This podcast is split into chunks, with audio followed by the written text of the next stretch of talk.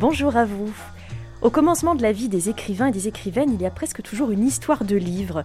Des livres qui touchent, qui marquent, qui inspirent, des livres qui libèrent aussi. C'est sur ces livres que se penche Rendez-vous au Jardin d'hiver. Et aujourd'hui, c'est la lauréate du prix Goncourt des lycéens, l'autrice camerounaise des Impatientes, qui nous présente sa bibliothèque idéale. Bonjour Jaili Amadou Amal. Bonjour. Crois qu'il y a quelque chose d'assez ironique dans la situation, mais de très agréablement ironique, c'est que vous êtes bibliothécaire pendant quelques minutes. Or, dans la ville où vous avez grandi, au nord du Cameroun, à Marois, j'ai lu qu'il n'y avait pas de bibliothèque quand vous étiez petite fille. Voilà, il n'y a pas de bibliothèque euh, et euh, pourtant, euh, par hasard, j'ai découvert les livres, je peux dire vers mes 8-9 ans. Et depuis ces jours, ils sont au centre de ma vie. Je suis prête à tout pour en avoir et pour les lire. Je vis entourée de livres. Ils, ils se retrouvent dans toutes les pièces de ma maison. Et quand j'étais petite, la petite musulmane que j'étais escalader le mur de l'église catholique, euh, sauter de l'autre côté pour pouvoir trouver des livres. Vous avez grandi, Jaili Amadou Amal, dans la tradition Peul et le premier livre que vous avez choisi de nous présenter, il s'appelle Conte initiatique Peul d'Amadou Ampateba. Le malien Amadou Ampateba, c'était lui d'ailleurs qui disait en Afrique, quand un vieillard meurt, c'est une bibliothèque qui brûle. On revient aux bibliothèques. Pourquoi ces contes Peul? Qu'est-ce qu'ils représentent pour vous eh bien, pour nous, d'abord, euh, avant tout, c'est euh, d'abord le personnage même, l'écrivain, euh, Amadou Ampateba, qui quand même a été celui qui est passé de l'oralité, qui est notre littérature, parce que d'autres personnes hein, ne comprennent pas que la littérature commence par la littérature orale. Et chez les Peuls, la littérature orale est très, très présente dès l'enfance. Et donc, euh, c'est Amadou Ampateba qui passe donc de la littérature orale à la littérature euh, écrite ou retranscrite, tout simplement. Et euh, chez les Peuls, il y a l'initiation, bien que cette initiation ne se fasse plus comme avant ou à une certaine période, généralement vers la puberté, dans la circoncision pour les garçons, et c'était le moment donc de l'initiation parce qu'ils se retrouvent en brousse dans une case avec un homme âgé qui va les initier aux choses de la vie. Et puis généralement pour les filles avant, à l'époque plus de ma grand-mère euh, qui nous racontait, c'était euh, également euh, dès qu'elles sont en âge de puberté, où on réunit généralement des camarades d'un même âge, donc de la même génération, et puis chez une femme assez âgée qui va les initier. Bon, chez les Peuls, du moins chez les Peuls du Cameroun, l'excision n'existe pas. Mais donc il y a quand même des occasions où euh, on réunit aussi les jeunes filles pour les initier. Et donc euh, ce roman, ou plutôt ces contes de Peul de Amadou Ampateba, pour moi, ils sont essentiels parce qu'ils nous font découvrir les choses les plus importantes dans la culture Peul, les valeurs, euh, de la culture, mais également les valeurs de la vie, tout simplement des valeurs qui sont universelles, les forces fondamentales dans la vie, et puis euh, la recherche de la spiritualité, la recherche de, de, de, de, notre vie finalement sur Terre, qui est le savoir d'abord, donc la connaissance, et ensuite l'or, l'or qui symbolise finalement, qui n'est qu'un socle de la connaissance. Et donc, euh, ces contes initiatiques euh, c'est un livre que je conseille vivement à tout le monde. La première partie de ces contes, c'est le conte de Dewal. Et dans le conte de Dewal, on retrouve tout simplement euh, presque le conte Le Petit Poussé. C'est un tout petit peu, ça ressemble un tout petit peu au Petit Poussé, mais évidemment, c'est un cheminement dans la vie. Et euh, Kaidara, comme je le disais, c'est la recherche de cet être suprême et de ces choses importantes dans la vie, donc la connaissance. Le deuxième euh, livre de votre sélection, j'y ai beaucoup pensé en lisant votre roman Les Impatientes, parce que les thèmes euh, qu'aborde votre livre ressemblent beaucoup à ceux abordés dans Une si longue lettre de la Sénégalaise Maria Maba. Euh, j'ai regardé quand elle a écrit ce livre, c'est en 1979, vous étiez une toute petite fille. Comment vous avez découvert ce livre? Est-ce que vous vous souvenez de la première fois que vous l'avez lu? Une si longue lettre ne pouvait que figurer quand même dans ma bibliothèque idéale parce que c'est le livre pour moi qui, qui m'a inspiré le plus et qui m'a donné envie de, de faire une suite tout simplement à ce qu'avait déjà commencé Maria Maba. J'ai découvert ce roman à l'adolescence dans la bibliothèque de mon lycée, tout simplement.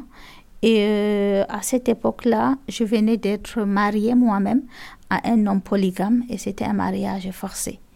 Et donc, une si, longue lettre de Maria Maba, toutes les femmes en Afrique subsaharienne se retrouvent là-dedans parce qu'elles sont soit premières épouses avec cette peur, cette oppression de voir arriver une seconde à tout moment, soit elle n'est pas la première, elle est la deuxième, la troisième ou la quatrième, et euh, avec euh, cette rivalité et ce combat que finalement elles n'ont même pas cherché, mais auquel elles doivent quand même euh, faire face. Une si longue lettre, c'est tout simplement un style épistolaire magnifique, simple de Maria Maba, où une femme raconte à son ami les travers de la polygamie, mais la difficulté d'être une femme dans notre société. Et donc, c'est un roman qui m'a beaucoup inspiré euh, d'ailleurs, mon premier roman, euh, le titre c'est Walande, l'art de partager un mari. Euh, donc, il parle de la polygamie et évidemment, comme ce sont des thèmes qui m'intéressent, ce sont des thèmes qui ne m'ont jamais quitté dans mes trois romans, évidemment. Et donc, une si longue j'invite tout le monde à le lire. C'est un classique africain et c'est la meilleure manière de découvrir la culture africaine. Je crois savoir qu'à l'âge où vous avez lu ce livre, vous, vous rêviez d'être journaliste. À quel moment vous vous êtes dit que vous alliez devenir écrivaine? Je pense que je n'ai pas vraiment réfléchi à ça parce que j'ai toujours écrit. Euh, dès que j'ai commencé à lire, euh, j'avais envie également de partager et d'écrire des choses. Et je me rappelle qu'en cinquième, euh, je déchirais mes cahiers de classe pour en faire des petits carnets, écrire des petits contes ou des petites histoires à partager à mes amis. Donc, du coup, j'étais célèbre et tout le monde voulait devenir mon ami. Donc, je n'ai pas vraiment réfléchi. Il n'y a pas un moment où je me suis dit, je vais être écrivain. Euh, par contre, je me suis vraiment, réellement mise à écrire vers mes 20 ans. Et je pense que j'avais trouvé le chemin pour me faire pouvoir faire une thérapie par moi-même. Donc, je me suis servi tout simplement de ce que j'aimais le plus, la littérature, pour engager une thérapie qui puisse me permettre de me sentir bien. Et puis ensuite, je n'avais pas eu d'autre choix quand j'ai voulu devenir une voix que passer par ce que j'aimais le plus, c'est-à-dire la littérature pour pouvoir dire les choses, dénoncer, créer des liens, mais également être la voix de toutes ces femmes qui finalement n'ont pas de voix dans notre société. La voix des femmes, elle est très présente euh, dans ce livre de Fatou Diom qui est très important pour vous, celles qui attendent euh, une histoire de femmes, encore une fois, de polygamie, de pauvreté, d'immigration aussi. Qu'est-ce que vous aimez dans ce roman de Fatou eh bien, ce roman de Fatou Diom, je pense que si j'ai euh, un seul regret qu'il n'ait pas eu plus de succès que ça, malheureusement, parce que c'est, pour moi, c'est même son meilleur roman en fait. Euh, il, est tellement touchant, il va au fond des choses, il raconte tout simplement, comme le titre l'indique, ces femmes qui sont là et qui attendent. La mère, l'épouse, la sœur, et qui attendent cet homme qui est parti, parti au loin pour pouvoir chercher de quoi euh, faire subsister finalement toute la famille. Et celles qui attendent, c'est ces femmes-là qui attendent justement avec cette oppression, ce cœur qui serré, euh, à attendre justement que leur homme revienne, que leur fils revienne, à attendre et à espérer un, jour meilleur, un avenir meilleur tout simplement. Donc euh, pour moi, c'est un roman poignant, un roman qui mérite d'être lu, qui euh, mérite aussi qu'on puisse se pencher sur ce problème d'immigration de ces jeunes qui partent, qui traversent le désert, qui traversent euh, l'océan pour pouvoir justement accéder à un rêve et qui, on le voit bien dans le test, avec les changements climatiques, avec le, climat sécuritaire qu'il y a en Afrique, avec euh, la précarité, il ne pleut plus, etc.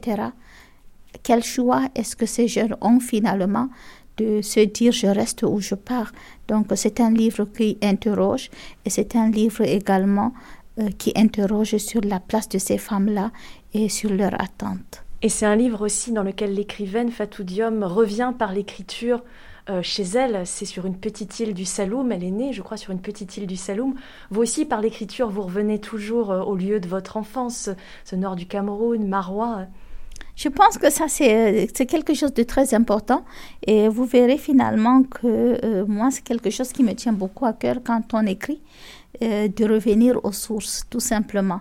Euh, Fatou Diom, certes, l'a toujours fait euh, dans le ventre de l'Atlantique, mais également dans d'autres dans, livres qu'elle a écrits, même Impossible de grandir et tout ça. Elle revient toujours. Je pense qu'on a toujours besoin de s'ancrer quelque part, de, de savoir d'où on vient pour pouvoir savoir où on va. Donc euh, c'est très très important et évidemment j'essaie aussi de le faire, de, de, faire, de montrer d'abord toute la beauté de notre culture et évidemment de montrer voilà tous les problèmes qu'il peut avoir sur des thèmes divers, etc. Mais s'ancrer dans sa culture, pour moi c'est quelque chose de très important parce que c'est la source tout simplement. Il y a des thèmes euh, très forts qui reviennent dans votre sélection. On a parlé bien sûr de cette voix des femmes, de l'attente des femmes, des souffrances des femmes. Vous avez choisi aussi deux livres sur euh, une page vraiment euh, tragique de, l'histoire africaine, est-africaine. C'est le génocide au Rwanda et au Burundi. Petit pays de Gaël Faye, qui a aussi eu d'ailleurs le prix Goncourt des lycéens il y a quelques années. Et puis Souveraine magnifique du Camerounais Eugène Ebaudet. Pourquoi ces deux livres? Eh bien, d'abord, Gaël Faye, c'est un jeune homme que j'adore. je le trouve qu'il est vraiment brillant et, très très gentil. Et euh, je l'ai rencontré avant d'avoir eu euh, ce concours des lycéens. Et euh, évidemment, j'en ai profité pour lui poser plein de questions puisque j'étais dans la sélection du concours, j'étais finaliste quand on s'est rencontrés. Et Petit pays, voilà, ça c'est le, livre de l'innocence l'enfance, l'innocence, ce petit garçon qui grandit tranquillement au, Burundi, sa mère est Tutsi, son père français, et puis, euh, et puis il y a, voilà, il y a ce choc-là, cet éclatement, euh, ce génocide. Et évidemment, un enfant ne peut pas comprendre ces choses-là, même s'il cherche euh, justement sa place, qu'il cherche à savoir, mais pourquoi? C'est ça la question en fait. Pourquoi il y a ça? Et donc, c'est un roman que je ne peux que conseiller parce que c'est un roman poignant. C'est un roman où euh, on se pose les questions sur l'importance, les fondamentaux. Et euh, c'est un roman évidemment qui parle quand même de cette page tragique de l'Afrique qui s'est passée il n'y a pas si longtemps. C'était 1994, donc moi je m'en souviens très bien de toutes ces images qu'on a pu voir à la télévision et autres. Mais j'ai choisi également ce texte parce que moi j'habite au Cameroun. Au Cameroun où il y a plus de 200 34 ethnies. Donc, euh, quand on parle des ethnies, des tribus, etc., évidemment, c'est comme si on était assis euh, sur une gazinière et on a toujours peur qu'il y ait quelque chose. Et c'est pour cela que les écrivains, mais également euh, les artistes, les hommes politiques, les intellectuels au Cameroun parleront d'une seule et même chose, l'intégrité nationale et le fait d'accepter l'ordre, de pouvoir euh, voilà, ne pas se dire que je suis telle ou telle de telle ethnie, mais plutôt que je suis d'un même et seul pays que les autres et que on devrait tous travailler pour que cette unité nationale euh, demeure tout simplement. Donc, Petit pays, c'est un roman donc qui me parle par rapport à ça. Et Souveraine, Souveraine magnifique, c'est tout simplement presque la suite de Petit Pays. Donc c'est après le génocide, il faut se reconstruire. Se reconstruire aussi bien en tant que victime, c'est-à-dire Tutsi, et des femmes, des enfants qui ont vu leurs parents assassinés, massacrés devant leurs yeux et qui se posent aussi la question pourquoi? Et puis vivre avec ceux qui ont été quelque part les bourreaux, même si ce sont des frères et qu'on devrait tout simplement pardonner et avancer et c'est donc les autres. Et euh, dans Souveraine Magnifique, euh, Eugène Baudet, qui d'ailleurs a été euh, au Rwanda et qui a été euh, quand même parmi les écrivains les plus sensibles à ce qui s'est passé et qui ont écrit tous ces livres-là qui ils ont dit, hein, je pense qu'ils ont tous dit au début de ces romans-là, puisqu'il n'est pas le seul à l'avoir fait, pour devoir de mémoire. Donc, comment par une vache, l'État rwandais oblige les uns et les autres à dialoguer, à se parler. Donc, on leur donne une vache aux voisins Hutu et à Souveraine Magnifique. Euh, c'est son nom qui, signifie ça. Euh, ils sont copropriétaires de cette vache, donc ils doivent travailler ensemble pour ça. Et puis le thème de la vache, moi, euh, cet animal me parle puisque ce que nous avons en commun aussi avec nous les Peuls, avec les Tutsis aussi, c'est que ce sont nos cousins, on va dire ça comme ça, c'est éloigné, et que la vache, c'est l'animal fétiche des Peuls. On le retrouvera dans Amadou en Pateba. Euh, le symbole même de, de, de, de, la vache et de l'élevage, c'est euh, ça qui fait le Peul. Et donc, euh, je voulais donc à la fois parler d'avant le génocide, mais également d'après le génocide et comment les uns et les autres essayent de se reconstruire. Vous nous avez parlé euh, d'Eugène Ebodé, votre concitoyen. Vous nous présentez aussi un autre écrivain camerounais, Mutlon. C'est un nom, un nom de plume, je crois.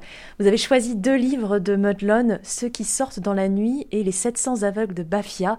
Parlez-nous de, ces deux, livres, Jaili Amadou Amal. Eh bien, Mutlon, c'est un écrivain que j'adore. C'est d'ailleurs euh, un ami, un grand ami. Et euh, nous sommes parmi ces écrivains qui vivent au pays, c'est-à-dire au Cameroun, en Afrique, qui travaillent à partir de l'Afrique, mais euh, qui peuvent montrer aux jeunes qu'on peut très bien vivre chez nous, mais également se faire connaître ailleurs. Moutlon, euh, dans sa littérature, s'inscrit vraiment, vraiment profondément dans la tradition. Et euh, il parle de, des traditions du sud du Cameroun. moi, je parle du nord du Cameroun. Euh, dans son roman Ceux qui sortent la nuit, qui a d'ailleurs eu le prix euh, Amadou Kourouma. Euh, c'est tout simplement l'histoire de ces sorciers qu'on appelle Ewuzu et qui ont des forces extraordinaires et qui chaque soir s'envolent pratiquement parce que c'est une histoire où ils sortent finalement de leur corps physique pour, pour pouvoir essayer de trouver des solutions euh, aux problèmes qui se passent dans le village. Et puis, euh, nous, nous savons tous ce que sont les Ewuzu, puisque au Cameroun, ils sont très célèbres. Euh, mais Moutlon en fait une histoire positive. C'est-à-dire qu'on peut utiliser aussi nos forces africaines et cette mysticité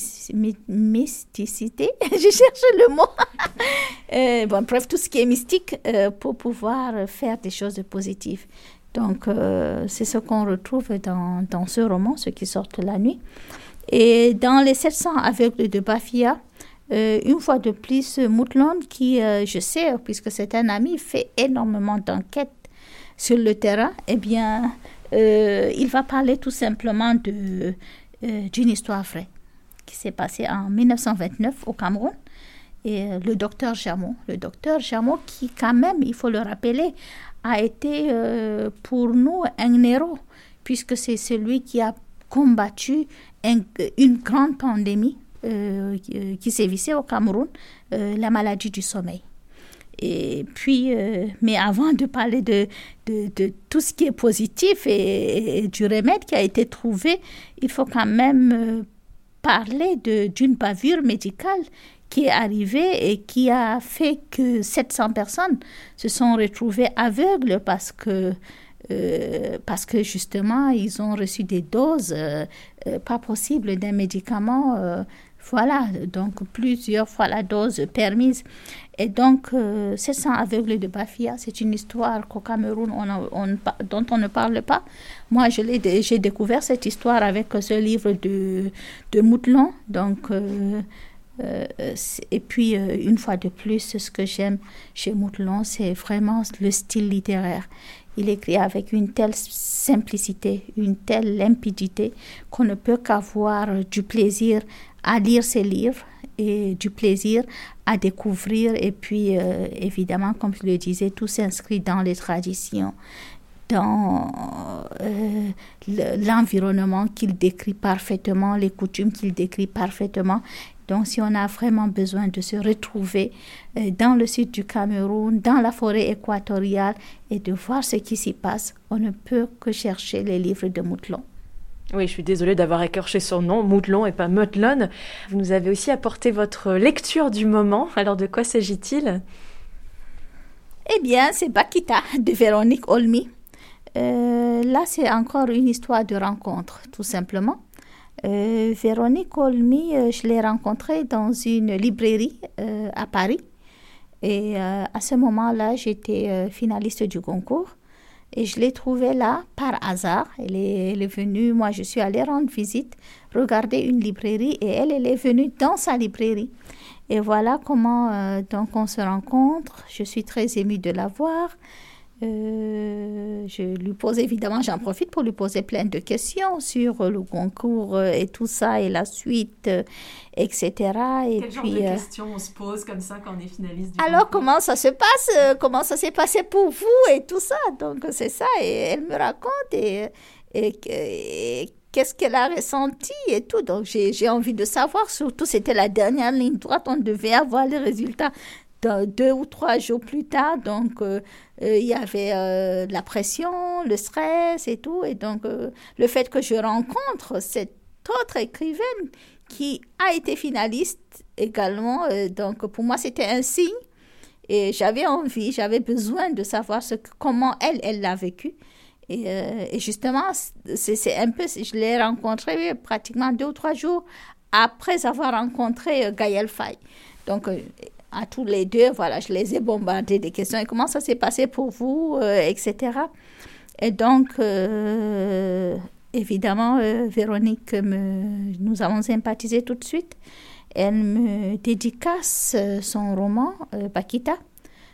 et puis, c'est un roman que je n'ai pas lu tout de suite parce que, voilà, c'était à un moment où on était, donc j'étais très, voilà, prise dans cette histoire du concours et puis ensuite dans la promotion. Euh, mais euh, je l'ai laissé en France en me disant la prochaine fois que je reviens, c'est celui-là que je vais lire. Et évidemment, quand je suis rentrée, quand je suis revenue maintenant, en ce moment, donc j'ai commencé à lire Bakita. Et dès la première page, je peux vous assurer que ce roman, il m'a tenu par la gorge.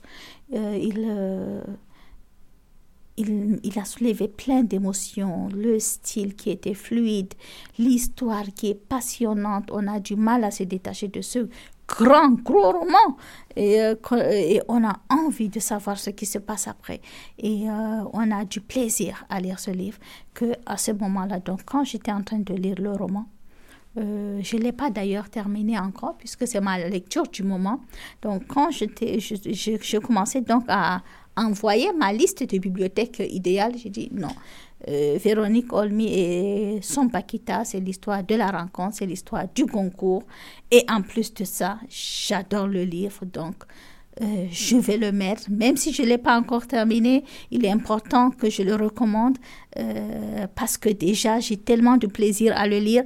Et puis, de toutes les façons, d'ici ce soir ou demain, je l'aurai terminé et je peux vous dire que c'est un livre à lire absolument.